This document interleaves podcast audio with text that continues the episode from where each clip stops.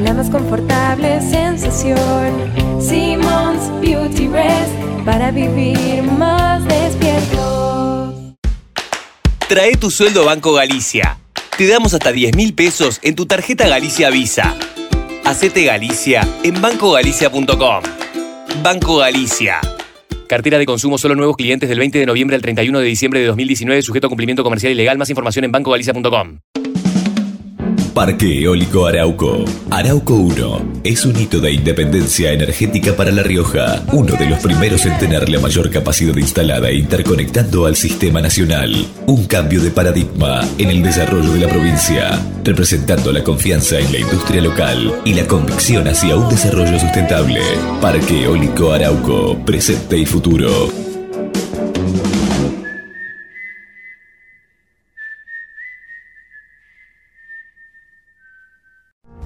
MEOP, ART Mutual. La primera ART de los trabajadores con el respaldo de petroleros privados. 0800-333-2782. MEOP, ART Mutual. Comprometidos con la prevención y la calidad de vida de los trabajadores. Bienvenidos a Aeropuertos Argentina 2000. Es momento de ponerte en modo aeropuerto. Disfruta de la vista, descargate una serie o despedite de todos los grupos de WhatsApp. Total, el Wi-Fi es gratis e ilimitado. Aeropuertos Argentina 2000, el lugar donde tus emociones toman vuelo. ¿Sabes que es posible prevenir todos los accidentes por inhalación de monóxido de carbono? Chequea que la llama de los artefactos sea siempre azul. Hacer revisar tus instalaciones periódicamente por un gasista matriculado y controla que las ventilaciones no estén tapadas ni sucias. Seguí estos consejos y disfruta cada día. Para más información ingresa en metrogas.com.ar. Metrogas, damos calor.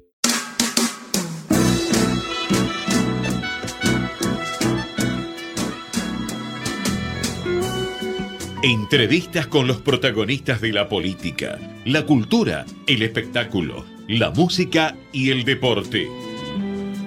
Un diálogo abierto para pensar desde una óptica diferente. Voces y memoria, los martes de 20 a 21 con la conducción de Hernán Dobri.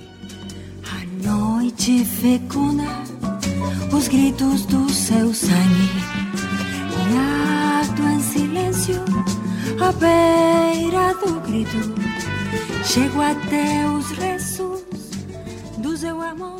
Buenas noches, bienvenidos a una nueva emisión de Voces y Memorias. Hoy nos acompaña una cantante y actriz argentina. Inició su carrera artística en 1965, fue integrante de Teatro Universitario Franco-Argentino. A fines de la década del 60 hizo recitales en francés junto a Elena Miñaki, Claudia Lapacó y Mónica Candenbers en el Teatro de la Alianza Francesa en Buenos Aires. En el 69 llevó a cabo el espectáculo Canciones de Informalidad en el Instituto de Itela con Jorge Yusheim, con Jorge de la Vega y Camaleón Rodríguez. En 1972, en conjunto con Susana Rinaldi y Amelita Baltar, trabajó en el espectáculo Tres Mujeres para el Show, que volvieron a hacer en el año 2010. En 1974 interpretó el tema de la película La Mari, en la película dirigida por Daniel Tiner. También integró el elenco del Teatro General San Martín y durante años participó del programa La Botica del Tango de Eduardo, de Eduardo Vergara Leumann en la década del 80. En el 82 realizó Alfonsina Hoy, año 97 una gira por Alemania y en 2004 y 2006 presentó los espectáculos Secretos a Cuatro Voces y Retrato en Blanco y Negro. En el teatro ha hecho innumerables shows del amor, Mix Monty, Libertad mi amor, Viejos Chotos, A las Palabras, Retrato en Blanco y Negro, El Diablo en la Cortada, por decir algunos, y en la actualidad está haciendo hoy como ayer en el Teatro Maipo Cabaret los, los sábados de diciembre a las 20 el, sábado 7 y el 14 a las 22. Eso En- es a pedido del público. entre sus principales álbumes se encuentra Libertad mi amor, Mariquena, Alfonsina Storni hoy, Canciones con Rimmel, Por amor, Secreto a cuatro voces, Libre, Retrato en blanco y negro. Hoy nos visita en Voces y Memorias Mariquena Monti. Muchísimas gracias por acompañarnos. No, al contrario, al contrario, gracias a vos. ¿Por qué cantas? ¿Por qué canto?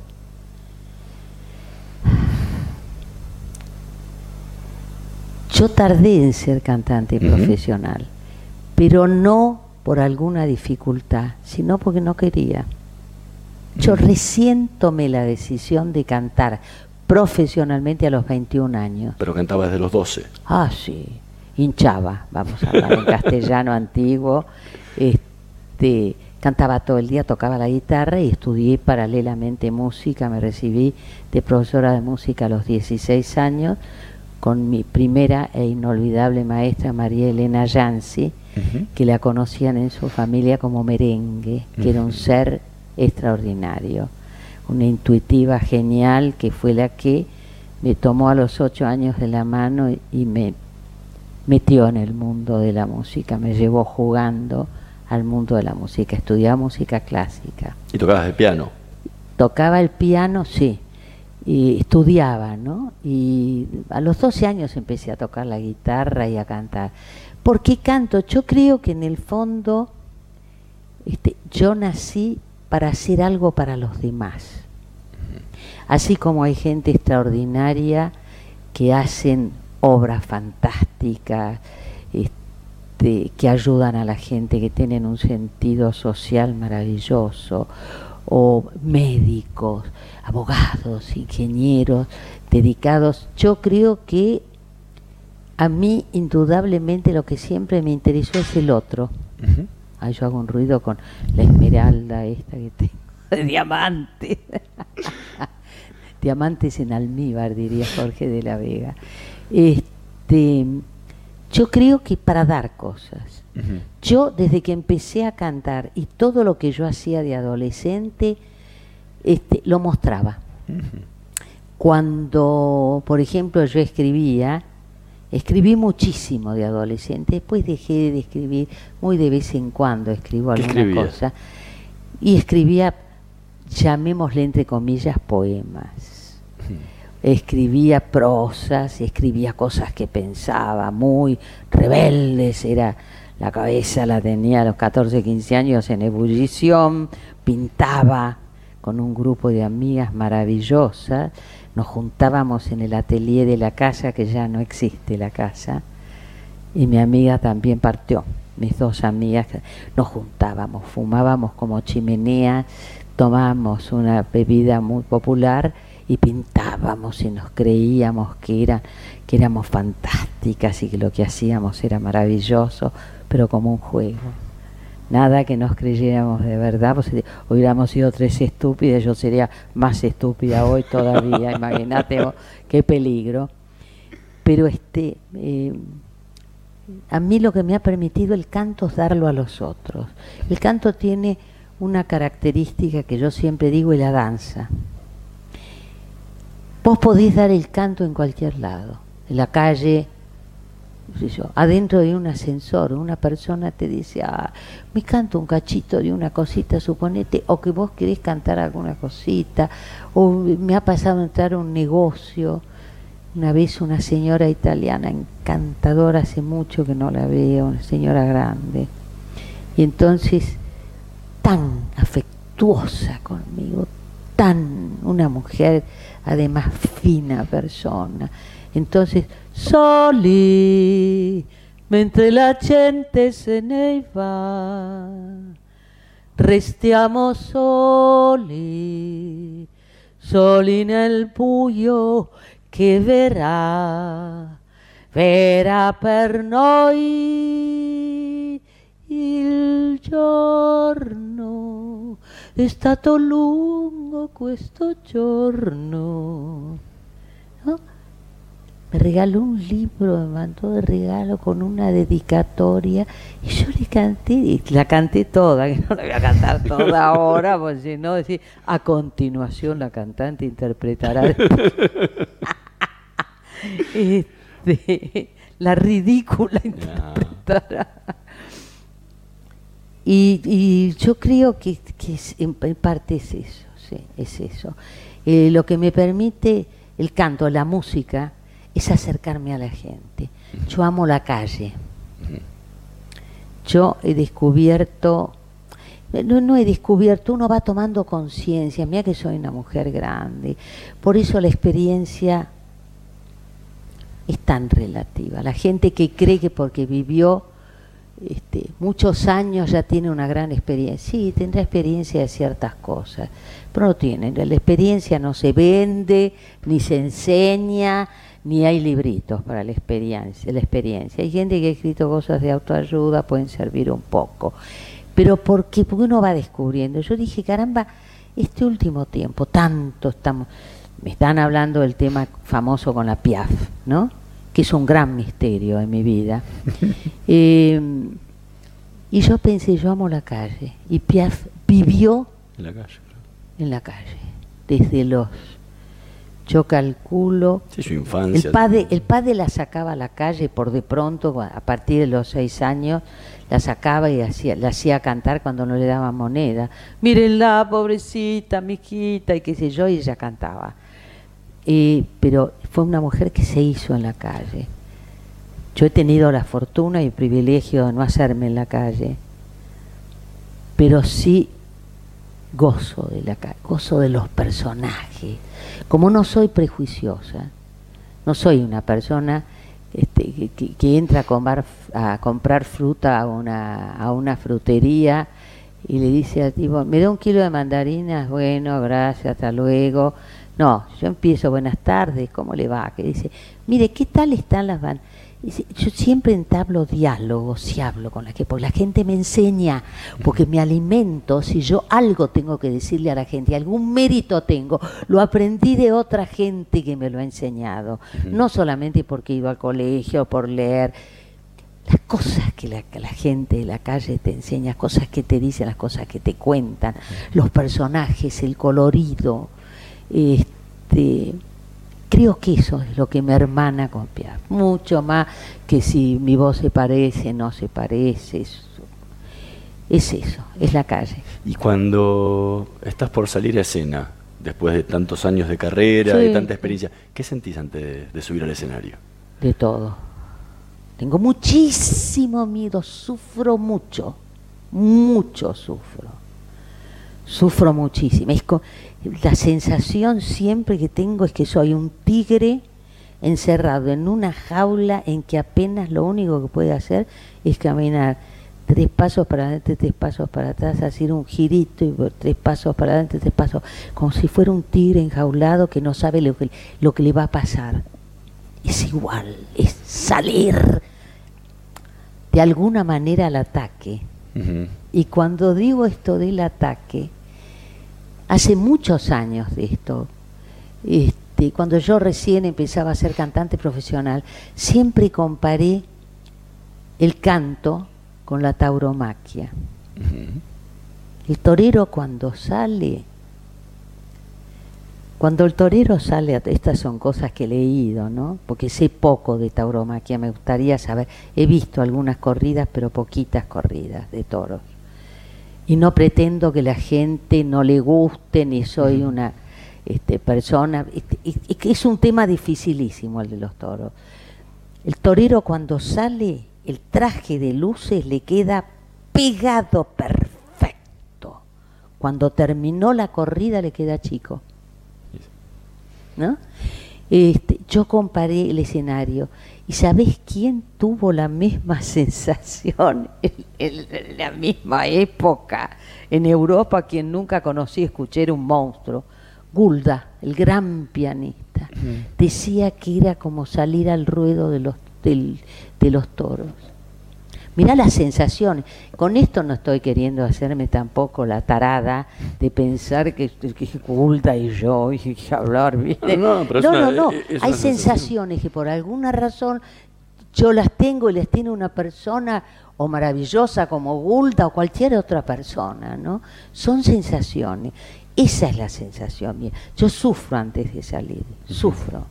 ¿Y una vez que te paras en el escenario? Una vez que me paro en el escenario empiezo a tranquilizar. Necesito la primera canción y la segunda canción. Necesito un poco eso. Este, y han habido momentos de mi vida, yo no me olvidaré más, este, una provincia que yo adoro y que hace años que no voy a cantar. Tengo tantas ganas de ir a cantar a Córdoba. Yo fui en una época mucho y canté en el célebre Atenas, en el club, que era un club que se las traía. Fue un ciclo que este, éramos Vinicius Chimoraes, creo que Víctor, este, eh, Víctor Heredia eh, Vinicius, Victoria, Buenos Aires 8, me estoy olvidando de uno o dos más y yo. Fue un ciclo solo de cuatro o cinco cantantes. Habían 8.000 estudiantes universitarios. El miedo que yo tenía y había un teloncito chiquitito. Estaba tan asustada que cuando me anunciaron, tac, tac, y sale como el torero, ¿no? Tengo que matar al toro. Bueno, tenía que lograr este, eh, es una vida, la vida en realidad de un cantante, eh, para mí, ¿no? Mi vida de cantante es, es, una gran aventura, lleno de cosas maravillosas y de cosas difíciles. En momentos de mucho sufrimiento, yo he salido al escenario haciendo un esfuerzo. En el año, en el 2013, yo estaba cantando en un lugar que se llama la biblioteca, un lugar muy muy lindo, chiquito, muy muy bello que queda en este en Marcelo T. de Alviar y Libertad. Y este y hacía dos días que se había muerto y había enterrado a mi hermano de 65 años. Pero además yo salí, canté terminé la función, yo soy el tipo de personas que cree que con el público no se pueden compartir cuestiones personales. Estaba absolutamente de más que yo dijera, se murió mi hermano hace dos días, porque la gente pagó para ver a la cantante mariquena, que de ese dolor yo esa noche a lo mejor haya cantado, haya tenido algo especial, es una historia. Y otra cosa es que no hay, porque además es como una necesidad de, de ponerte al público del lado tuyo sin habértelo ganado, a ver si soy clara. Sí, sí, sí. Este, esto es una aventura. Eh. Para mí cantar es, el, canto es una aventura. Cuando, cuando ves al público, ¿qué, qué sensación te, te da? porque tenés esa, esa, entrega muy fuerte con el público y, querés transmitir mucho, pero ¿cómo es ese, ese, feedback ¿no? con, el, con la gente? Eh, hay públicos extraordinarios. Vos cuando salís empezás a sentir al público y cuando el público es bueno, es como que es, como si te hicieras el araquir en el homenaje al público que uno da hasta que, hasta que no tiene ya más que dar. Eso es maravilloso, es, es jubiloso cuando pasa eso, ¿no? Hay públicos que, que verdaderamente son muy extraordinarios. En una entrevista dijiste hace un tiempo que jamás voy a poder cantar sin convicción. Sí. Pero una vez te pasó. Cuando grabaste tu primer single. Ah, sí que no quería saber de un nada. 45, yo soy de la época de María Antonieta. para los discos simples, 45. Son chiquititos. Este, grabé y una de las dos canciones que grabé no me gustaba nada. Primero, yo he sido siempre una persona rápida para grabar. Tardé, porque por ejemplo decía, bueno, a ver, grabando arroz con leche, me quiero casar. Ay, no, bueno, volvamos de nuevo. Arroz con leche, le, leche, me. Era tardé como si hubiera tenido que grabar un área de ópera, casta diva. ¿No? Este,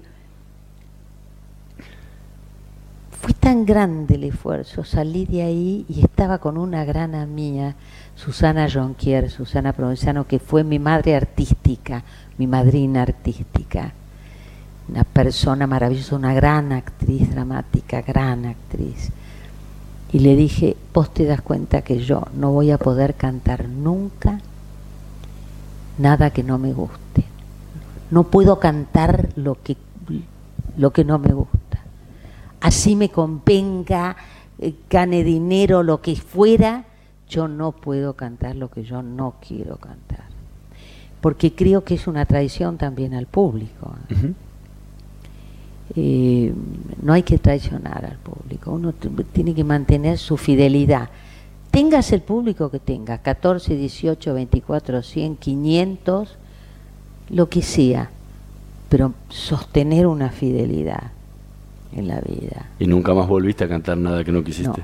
efectivamente, así es. ¿Y cómo seleccionas tu, tu material? Digo, tenés ¿Cómo hoy, selecciono? tenés una carrera con una cantidad de repertorio inmenso, tenés que Sí. condensarlo en una hora y media de, de show. ¿Cómo, ¿Cómo haces para seleccionar Es decir, tanto? lo que yo voy a cantar, la selección que yo pueda hacer de un espectáculo, vamos a suponer, este, yo digo, bueno, Chico Buarque. Ya Chico Buarque ya está, en realidad yo previamente ya sé con lo que me voy a encontrar. Y cuando yo hice todo un espectáculo de homenaje a él en castellano, en el bar latino, y este y cuando apareció, por ejemplo, Construcción, ya está. ¿Vos conocés esa canción? Eh, seguro. Sí. Este, ya está. Ese es un autor que está a mano. Seguramente yo voy a elegir entre las joyas que él tiene y ya está. Y así con muchos otros autores, este, Víctor Heredia, con este, ni hablar María Elena Walsh, eh, ni hablar, bueno, después Alfonsina, que fue un trabajo muy especial hecho por un músico extraordinario, maravilloso, que es Luis María Serra. Y, to- y toda tu carrera con Jorge de la Vega, con Jorge Yuya, tenés un de material... La Vega, Jorge Yuseim, este, eh, sé yo, Marilena Walsh, que en este momento, Eladia Blasque, tanta gente, este, yo siempre tengo el rubro, ¿no? De- dentro de este, este sector de autores yo me voy a manejar, porque hay otros que los puedo este, respetar muchísimo, pero que no los voy a cantar, ¿no? Ahí- antes nombraste, cu- cuando hablabas del anillo, nombraste de, de- de diamantes en almíbar. Claro, de la Vega. ¿Tenés un pedacito? De, de- de la Vega, sí. Engrasabas tus aviones con caviares de ultramar. Yo planeaba otro viaje de París a Pakistán. Tú agregabas dependencias a nuestro último palé. Yo arruinaba mis chinchillas con extractos de la vin y al volver bajaremos un ratito en Acapulco. Yo enjuagaré mis joyas en el mar mientras tú fumas un puro o tal vez tomaremos un tecito en la Riviera o, comere- o comeremos en la Tour d'Argent. La Tour d'Argent es carísima, regia, una pavada cualquiera, ligera. Es la ironía más sutil, inteligente, rica, como era de la Vega, todas esas cosas, para hablar de cierto estilo de gente un tanto superficial, para decirlo con, con caridad cristiana. Extra- ¿Extrañás esos años de Café Concert? No, extraño a las personas yo. Pero de toda esa movida que tenía y, y- y esa gente, ¿no? Porque tenía todo No, que ver juntos, no, ¿no? no, no, no, este, eh, extraño noches en, en Michelangelo, en lugares donde este, además la gente ha sido maravillosa, este, pero lo que extraño son las personas, es lo que extraño, porque en general muchas están, este, no están acá, eso sí extraño, muchísimo, muchísimo. Y a veces con justamente acá en el espectáculo hago un homenaje pequeño a Alberto Cortés porque yo cantaba mucho sus canciones porque Cortés era un tipo fenomenal No, hiciste una versión de Cuando un amigo se va. Ay, bueno, es, es una canción. Este, yo te voy a contar una anécdota porque parece tan absurda y es absolutamente real. Cuando yo grabé esa canción, este, el productor era Radosinski, que era un gran productor. Y bueno, yo llegué a grabar, a grabar otras canciones. Cuando llegó el momento de cuando un amigo se se dio cuenta que yo estaba sentida. Entonces entró al estudio y se sentó a acompañarme. Entonces el micrófono, para las personas que ven y que escuchan, se pone a una distancia para grabar, por ejemplo, así uno graba, ¿no? Entonces, una vez que me pongo así, empiezo a cantar, no me puedo mover. Entonces me quedé quieta cantando, lloré tanto y moqué, que se mojó el piso.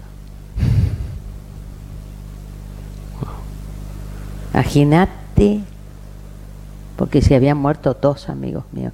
Uno era de La Vega y el otro era Alberto Brodeschi, que fue productor discográfico mío. Este, murió muy joven, a los 33 años. Y era una persona tan especial. Para, eran dos amigos de La Vega y Brodeschi, dos amigos de la vida irrecuperables. Eso de cuando un amigo se va queda un espacio vacío, que no es tal cual. No hay reemplazo. No hay reemplazo. Este, eh, Alberto fue el que tradujo Ámsterdam de Jacques Brel, maravillosamente bien traducida, adaptada, porque para traducir canciones tiene que ser una persona que sea poeta y que tenga una enorme cultura y maneje mucho un idioma, cosas que Alberto tenía, ¿no? Y conjugó también tu, otro, otro de los autores a, a, los que rendís homenaje también en el show, ¿no? Y sí, y sí, este, pero por eso yo creo que lo, que más extraño son las personas, ¿no? Las personas que han estado cerca mío, las personas que han compartido mi profesión, muchas personas, sí. Eso extraño más. Y uno de esos me imagino que fue Vergara Leumann, ¿no? Eduardo, Eduardo lo extraño, sobre todo los fines, el sábado, porque me llamaba, hola Mariquita Montes. Yo cuando escuchaba eso decía, Eduardo, decía, ¿cómo estás? Entonces me decía, venite mañana que van a venir, alquilé la botica, qué sé yo, dale, venite y nos y nos divertíamos, te imaginarás. Me hacía cantar siempre bajando la escalera cantando La vida color de rosa. ya me importaba un pito, y ya párate allá. Y yo, quand il me prend dans ses bras, agarrándome de la escalera. Personas irreemplazables. Vergara era, yo siempre digo, era como un tipo del renacimiento, porque era, sabía de arquitectura, pintor, dibujante, presentador, showman, este, con un humor que no se podía llegar a creer. Yo muchas veces cuento una anécdota. Este, éramos cinco, ¿no? Con cuatro compañeros, nos poníamos mirando para allá, suponete. Vergara estaba a la espalda, el escenario en un lugar muy chiquito, el escenario. Estábamos parados ahí y entonces cantábamos un clarín se oye, lo de Gardel, lo de Lepera. Este, peligra la patria y al grito de guerra los hombres se matan cubriendo de sangre los campos de Francia. Y eran cinco hermanos y, y resulta que la primera función terminamos, qué sé yo, la gente se reía ¡ah! Juá, carcaja. Bueno, sí, qué sé yo, cómo lo actuábamos así. La segunda función igual. A la tercera o cuarta función hago así, él estaba atrás. Se ponía, tenía siempre su, su tira, su, una especie de vincha en la cabeza y empezaba a tejer, hacía que tejía. palpaba los hijitos.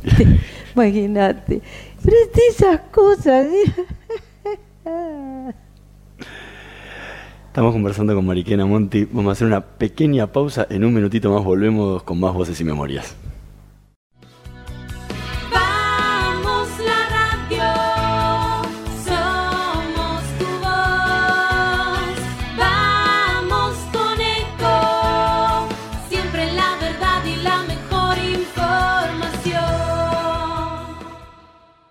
Descarga gratis de tu celular la aplicación Ecomedios. Podés escucharnos en vivo, informarte con las últimas noticias y entrevistas en audio y video. Búscala y bajate la aplicación Ecomedios. Podés vernos en vivo en ecomedios.com. Ecomedios.com. Contenidos audiovisuales. Conectate con nosotros. Twitter arroba Ecomedios 1220. Voces y memoria. Una hora con los protagonistas de la política, la cultura, el espectáculo, la música y el deporte para pensar desde una óptica diferente.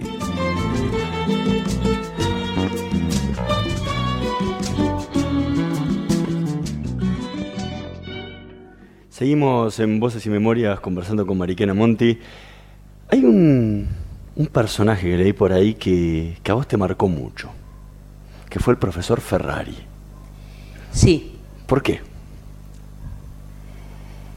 Mm, yo iba a una escuela del Estado que se llamaba Jockey Club y después se llamó Granaderos de San Martín en Avenida del Libertador. Yo sufrí mucho la escuela primaria. Este, primero porque las maestras eran personas muy rígidas, este, y, y segundo porque a mí tengo un, un, un, aspecto que mucha gente no conoce porque no lo pongo en práctica todo el tiempo. No me gusta que me manden. Si vos me decís, che, Mariquena, ¿me das una mano para hacer esto? Sí, yo voy, te doy la mano. Este, ¿Por qué no haces tal cosa, que tal cosa, este de regio? Pero cuando a mí me mandan y me dicen, vos tenés que... Este, era un tormento para mí. Encima soy distraída, encima no me gusta, muchas cosas ni me gustaban. Entonces papaba moscas, estaba siempre, yo, Dios sabe dónde. El único momento bueno, porque era bien tratada y porque tuvo algo extraño, eran las clases de música. Entonces llegábamos y todos los años, de vez en cuando, nos tomaba las voces y habíamos dos a las que él llamaba. Primero a mí, Monty, María Eugenia, y después era este, eh, Beatriz Márquez, la que me seguía a mí. Y Márquez primero y Monty después. Qué rápido la, cabeza, qué máquina rara, que Dios, Dios. Entonces, nos hacía, nos cambiaba de postura, suponete, él era donde está este muchacho con el sonido, era los, las compañeras y los compañeros, este, y él estaba con el piano acá sentado, entonces nos hacía cantar mirando a los compañeros, para que escucharan las voces. Éramos las dos únicas. Yo sentía que me moría cada vez que hacía eso Sentía que me ponía colorada como un tomate, colorada como un tomate, se me saltaban las lágrimas, se me cerraba la... Ah, era desesperante, no sabes el sufrimiento. Yo sentía que salía una cosa rara, esa fue la primera sensación, una cosa que era rara. Yo decía, en alguna parte pensaba que vos rara, qué cosa rara que tengo, no sé. Después, o primero ya la había llamado a Beatriz Márquez y pasan los años, es una anécdota. En un encuentro que hubo abierto en el obelisco, este, un encuentro abierto muy, muy grande de muchos artistas y qué sé yo, este, habían levantado un escenario en el obelisco y yo estaba caminando, todavía no había salido a cantar, y veo una chiquita que me llama me acerco y me dice, mi mamá fue compañera suya de la escuela secundaria. Y yo, que aunque no parezca, no soy memoriosa, menos para los nombres y menos para la escuela, te imaginarás. Le miro los ojos porque los ojos y la cara de Beatriz Márquez yo lo tenía grabado. La miro y le digo a la chica, no, tu mamá fue compañera mía de la escuela primaria, vos tenés los mismos ojos que tenía tu mamá tigrados. Este, y además tu mamá tenía una voz maravillosa, sigue cantando todo, me dice, no, este, desapareció. Impresión. Estaba, este, me dijo, mi madre era militante del ERP, estaba cosiendo a máquina una mañana con mi hermano de 14 años, y yo me fui a la escuela y cuando volví no estaba ni mi mamá ni mi hermano. Y nunca más, mi hermano a los dos meses lo soltaron, quedó mal de la cabeza. Esto es todo lo que conozco y ella nunca más volvió a ver a su mamá. Así. Mira el enganche de las historias con el canto, cómo uno no va a salir al escenario este, con la piel sin piel al escenario, ¿no? ¿Cómo no vas a salir si está, tu vida está llena de historias, historias familiares maravillosas, historias durísimas, pérdidas? Este, es así, es, es, una profesión que nos lleva por caminos muy, muy inusitados, muy inusitados. ¿Y en qué te marcó Ferrari? Ferrari me marcó primero porque era la única persona que me trataba bien, que yo sentía, y segundo porque fue la primera vez en la vida que yo me conecté con la voz, con el canto, y a tal punto que yo me acuerdo lo que cantaba. Cañas más cañas, yo quiero cañas, una con otra voy a enlazar, Vamos al cerro que allí podremos pinchar la estrella que alumbre más. y, la otra que cantamos era Buenas noches, Brahms. Chesme bien que tu ángel guardián. Y la otra era este, la, la marcha de Aida. Ta, tan, ta, ta, ta, ta, ta, ta, ta. Imagínate acordarme, yo tenía siete, ocho años. ¿Ya estudiabas música en esa época todavía no? A los ocho años empecé a estudiar piano. Fue la época. Creo que tengo recuerdo. Primero por él, por la ternura que él tenía. Y segundo, me fue a escuchar cantar, ¿eh? porque yo esto lo conté muchas veces de él. Pero ¿sabés qué cosa increíble? Nunca pudo acordarse quién era yo. Nunca pudo ubicarme, de la cantidad de chicos que debe haber visto pasar por su vida, era lo único que me daba pena. Pero, pero me fue a ver entonces y yo, yo le dije todo lo que, la maravilla de lo que él había sido conmigo, que yo no me lo olvidaba. Vea cuántas historias que uno tiene cuando uno empieza, todos, esto no soy yo sola, esto sos vos, este muchacho que está acá, todo el mundo, pero uno tiene la posibilidad de que se hagan más públicas porque las cuenta. Pero la vida es así. Otro personaje que, escuché muchas veces que te marcó fue tu abuela. Sí. Mi abuela, yo siempre digo, mi abuela, si mi abuela no hubiera existido, yo no hubiera sido la persona que soy. Yo sería una persona diferente. ¿Por qué? Mira, mi abuela primero era muy inteligente, muy, Segundo, era una mujer muy refinada. Eh, muy intuitiva, casi demasiado. Y era muy francesa. Todo lo que yo tengo eh, de amor por lo francés me lo transmitió mi abuela sin palabras. Por eso papá Freud siempre tiene razón. La fiesta, ¿no? Eh, este, porque mi abuela tenía una manera singular de relacionar, ocho hijos tuvo, ¿eh? de relacionarse con, con el otro, con los nietos. Ella tenía una relación personal y diferente con cada nieto, que no era igual a la relación que tenía con otro. Era una maestra de manejar eso, ¿no? Este, por un lado. Eh, por otro lado, era una mujer que sabía cuando se tenía que callar, que sabía que había cosas guardadora de secretos, pues la familia siempre hay historias de secretos, es así la familia.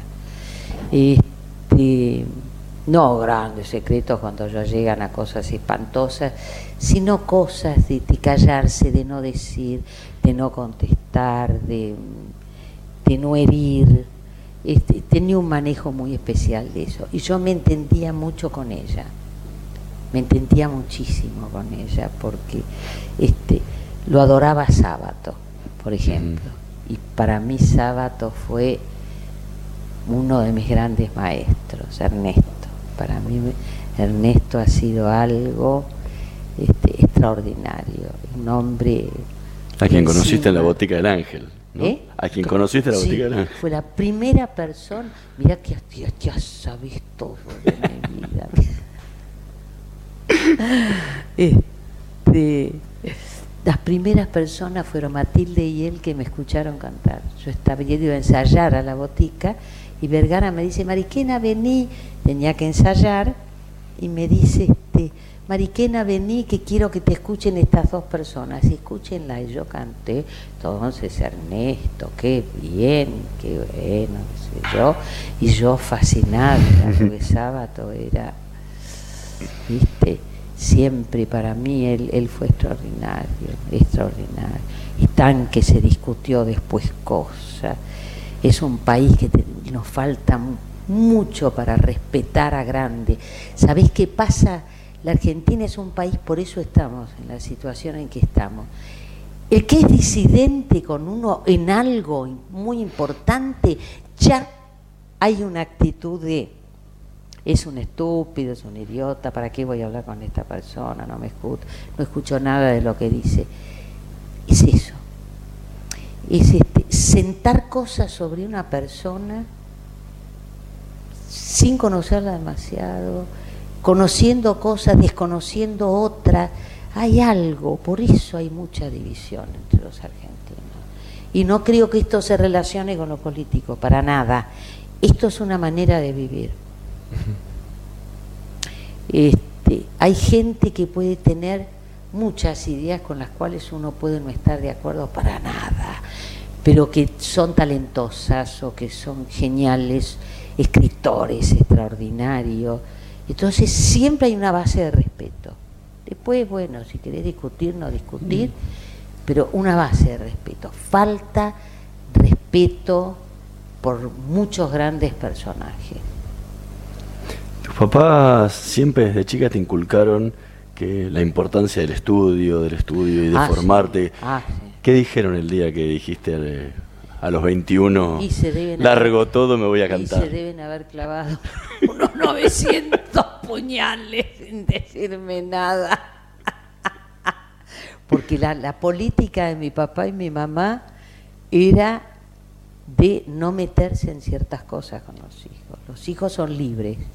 En eso, y yo en una oportunidad, en una oportunidad hablé bastante eso con mis padres. Yo en un momento dado, por suerte, lo podía hacer y decirle, yo les agradezco la libertad, porque ellos no estaban contentos con que yo fuera cantante, pero nunca dijeron nada, nunca me dijeron, ¿dónde vas a cantar? Nunca me dijeron, ¿por qué? Este, no, yo elegí eso, bueno, lo elegí, pero siempre partieron de una base que es lo que puede permitir la libertad, que es la confianza. Si un hijo tuyo dice yo quiero ser pintor, por decirte cual, bailarín, una cosa muy de arte, si vos tenés confianza lo dejás. Ahora, si vos desconfías o crees que sos el dueño de la verdad, vas a empezar a molestar y a hacer, que es lo que pasa siempre. En lugar de decir, bueno, ¿querés probar esto? Bueno, probar. ¿Querés cantar? Bueno, cantar. Tenía guitarra, tenía piano, estudié música, tenía todas las posibilidades, los privilegios, que es otra de las cosas que yo creo que uno en la vida tiene que agradecer. Y en estas épocas creo que terminar la escuela primaria, terminar la secundaria, poder elegir una profesión, este, haber tenido la oportunidad de viajar, conocer otros países, tener techo, comida, cama, lugar donde vivir, poder tener, adquirir cierto nivel de cultura, privilegios, privilegios. No todo el mundo tiene estos privilegios. Haber tenido una infancia con papá y mamá, haber recibido ternura, cuántas cosas hay que agradecer también ¿no? en la vida, cuántas, que parecen tontitas, pero no son tontitas. ¿Te iban a ver cantar? ¿Eh? ¿Te iban a escuchar cantar? No, no tanto, ¿eh? Iban, pero no tanto, no. Y esas primeras épocas también eran más alocadas, ¿no? El ditela y toda esa movida que por ahí Pero- le, le- les pero era te más... voy a decir algo, ¿eh? en general la gente del espectáculo, este, algunas amigas y amigos míos, este, con la familia, la cosa artística no es fácil, sobre todo cuando somos bichos que no estamos dentro de la eh, Empecemos a aclarar, porque si no, yo soy la mártir. la No, encima salí yo. que para, para meterme en, en las cosas en que me he metido y las cosas que me interesan tampoco es fácil. Tampoco es fácil para nada, ¿no? ¿Te acordás de algo, de algunas de las canciones que cantaban en esa época, en el ditela? A ver, en el Ditel, a ver qué canción. O en, eso- o en esos primeros años, ¿Eh? En esos primeros años, a ver, espérate. cuando estabas en la botica o después en Eh, A ver, Michelangelo. en la botica, la primera canción que canté en la botica cuando Vergara me escuchó fue una canción, vos sos muy joven y, no podés ni recordar, habrás escuchado o leído, hubo una película muy famosa, allá por el 68, sobre la liberación de París, que se llamaba Paris brûle-t-il, es decir, Arde París, que era cuando llegaron los aliados, una película hecha por alemanes, ingleses, este, españoles, italianos, franceses, sobre el tema de la liberación y todos los, los aliados, la llegada de los aliados a Francia y todo esto. Y tenía una canción que este, que l'on touche à la liberté et Paris se met en colère et Paris commence à brûler et le lendemain c'est la guerre. Paris se réveille et il ouvre ses prisons. Paris a la fièvre et la soigne à sa passion. Il faut voir les pavés sauter quand Paris se met en colère. Es una canción que dice, París se está preparando. Dice, toquen a la libertad y París se enfurece, entra en cólera, saltan los adoquines, todo salta porque han tocado la libertad en París. Una canción lindísima. Y encima es, eh, eso es más o menos años 69, Claro, con lo sí. cual encima era la ebullición en París también, ¿no? Venía el mayo Claro, lo francés y del todo. 68. Yo creo que fue esa película fue un poco rememorando y un poco por todos estos eventos que hubieron en el 68, ¿no? Este, y acá ni hablemos, el Cordobazo. Sí. Bueno, era un- era una, ebu- una ebullición, venía el Rosariazo, venía, Uh. venía toda la, todo, todo el mundo estaba convulsionado, ¿no? ¿Qué te parece? ¿Qué te parece? ¿Y qué, recién hablabas de la influencia que, te- que tuvo tu abuela, qué quedó de vos, de tu mamá? ¿Qué quedó en mí? No, ¿qué Me qué quedó de tu mamá en vos? de mi madre en mí muchas cosas. Mi madre fue una mujer que salió a los 40 años a trabajar, por ejemplo, y nunca había trabajado, una familia donde las mujeres no trabajaban, este, todo el resto de sus hermanas, ninguna trabajó. Mamá fue la pionera en el sentido, entonces, tener un modelo de mamá que trabaja no es igual, no estoy queriendo decir, ay sí, porque si no ya la frase No. y estas opiniones como si fuéramos geniales me enferman. Es decir, yo creo que ver a una mamá trabajar es importante, ¿no? Como ejemplo para los hijos. Por supuesto, si puede no trabajar o no quiere y trabaja en la casa, también vamos a hacer un feminismo lógico, porque feminismo estúpido de que las mujeres, no, en la casa, las cosas de la casa, la mujer tiene que elegir. Lo más difícil del feminismo es las feministas y los varones, dejen a las mujeres que elijamos. Tan sencillo como eso. Pero no, la que trabaja en la casa puede ser un esclavo. Para. Libertad. Yo era feminista a los 20. Cuando yo decía yo soy feminista se caían los floreros. todo el mundo, ah, Entonces hay muchas cosas. Está bien, las mujeres quieren salir a la calle, pero hay que practicar el feminismo. Es bárbaro hablarlo así, pero hay que ponerlo en práctica. ¿Y de tu papá? Mi padre era un hombre sumamente inteligente. Mamá tenía además una cosa que yo no tengo, es que tenía una gran, era muy graciosa en su manera de hablar. Era un personaje como para hacer el teatro, si yo lo pudiera hacer. Era maravilloso, muy exagerada y madre de esas que no le tocaras el hijo, pero, pero ni un poquitito. Por ejemplo, mis hermanos se ponían de acuerdo, ¿no? O algunos de los amigos hermanos. Juanita, mamá llamaba Juana, ¿no? Juanita, Qué lástima el programa de televisión que estuvo Mariquena el otro día. No, no me pareció demasiado cuál programa de fumadora, cuál programa de televisión ya, ya estaba, ya estaba así, ¿no? No el programa tal, por favor, sin digna, no podías tocarle un hijo, no se lo tocaras así porque era terrible y muy graciosa, tucumana. Esa gracia yo no la tengo. ¿Y tu papá estaba...? Y papá, papá era un tipo sumamente inteligente y muy libre con los hijos. Yo esto, cuando yo digo esto, de que las personas, el juzgar a las personas por cosas, el no interiorizarse, conocer, opinar, no defenestrar a gente que tiene condiciones muy buenas y otras que no te gustan. Esto un poco yo lo aprendí de mi papá, porque para mi papá la libertad era número uno. Para mi madre también, ¿eh? pero sobre todo, viste que en una casa el padre en ese sentido es el que mayor influencia. Ah, para papá la libertad era, era la vida. Cada uno este, de nosotros eligió lo que quiso de sus hijos, hemos vivido como hemos querido, este, con, nuestras vidas, con con todo. Empezaste a estudiar música a los 8 años. A los 12 cantabas. ¿Qué querías hacer cuando eras chica? Hay de todo. A los 14, 15 años, y a medida que fue pasando el tiempo, ese tiempo fue peor.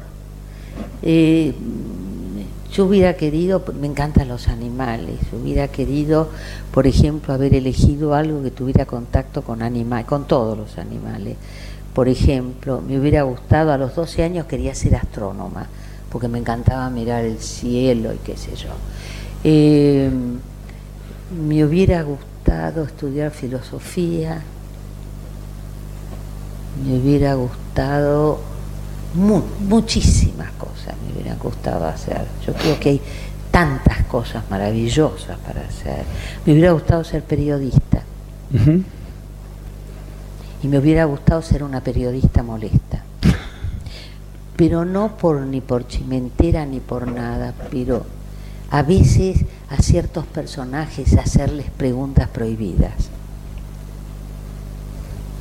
Así como como era poner en jaque. Como era Oriana Falachi en su momento. Claro. Porque me, me hubiera encantado ser Oriana Falachi. Ahora vos te acordás lo que dijo, ¿no? Dijo muchísimas cosas. pero te acordás. In questo paese tutti fascisti. Es así. Es una frasecita. Sí. Eh, lo grave es que es real. Sí, no, y aparte en la época que lo dijo, no, no lo dijo hoy. No. Sí, es eso? Mariquina Monti, muchísimas gracias por habernos no, acompañado. Gracias a vos, gracias a vos porque hemos podido charlar, me encantó, me encantó, además sabés más de mi vida que yo, mirá lo que te... Y un detalle, no se olviden, en el Maipo Cabaret, 7 de diciembre a las 21 horas y el 14 7 de diciembre a las 20. A las 20 y el 14 a las 20 a las 22 horas. A las 22 horas. Porque son dos agregadas un poco para el proyecto primario. Bueno, que es, es un espectáculo que estoy estoy muy feliz de poder hacerlo y agradezco muchísimo a Fabu Maneiro y le agradezco con toda mi alma también a Alejandro Veroutis que me empujaron Veroutis es el vendaval, Veroutis, no es Veroutis, es un vendaval. Este, les agradezco a ellos, a mi pianista que es este, Leandro Chiape, el Chapa, le dicen, y a, bueno, a todo el público que viene y al público. El público es la riqueza del artista, el amor que te da el público es único, es único. Yo les agradezco a todos, todas las personas que son seguidores míos, a todos, con el alma les agradezco. Sepan siempre que están. Muchas gracias, en serio. Nosotros nos vamos a reencontrar la próxima semana en una nueva emisión de Voces y Memorias, en la operación técnica Javier Martínez y Gerardo Subirana, en la producción Martín Pereira Bubet. Nos vemos la próxima semana. Chau. Trae tu sueldo a Banco Galicia. Te damos hasta 10 mil pesos en tu tarjeta Galicia Visa. Hacete Galicia en bancogalicia.com. Banco Galicia. Cartera de consumo solo nuevos clientes del 20 de noviembre al 31 de diciembre de 2019, sujeto a cumplimiento comercial y legal. Más información en bancogalicia.com. Parque Eólico Arauco. ¿Sabías que un generador de 2.1 megawatts genera suficiente energía para abastecer 2.800.000 hogares por año y el equivalente necesario para regar 2.900 hectáreas de olivos anualmente? Significa no emitir 3.700 toneladas de dióxido de carbono al año. Asimismo, con su potencia de 50 megawatts, permite un ahorro anual de combustible de más de 12 millones de dólares. Parque Eólico Arauco. Presente y futuro.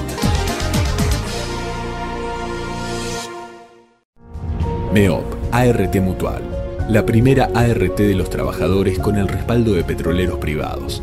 0800-333-2782. MEOP, ART Mutual, comprometidos con la prevención y la calidad de vida de los trabajadores. Bienvenidos a Aeropuertos Argentina 2000. Es momento de ponerte en modo aeropuerto. ¿Qué te gustaría comer antes de viajar? ¿Una rica ensalada? Em, ¿Pastas? ¿O una hamburguesa? Vení temprano y elegí el sabor que quieras. Aeropuertos Argentina 2000, el lugar donde tus emociones toman vuelo. ¿Sabes que es posible prevenir todos los accidentes por inhalación de monóxido de carbono? Chequea que la llama de los artefactos sea siempre azul. Hacer revisar tus instalaciones periódicamente por un gasista matriculado y controla que las ventilaciones no estén tapadas ni sucias. Seguí estos consejos y disfruta cada día. Para más información ingresa en metrogas.com.ar. Metrogas, damos calor. Simmons Beauty Rest, la más confortable sensación. Simmons Beauty Rest, para vivir más.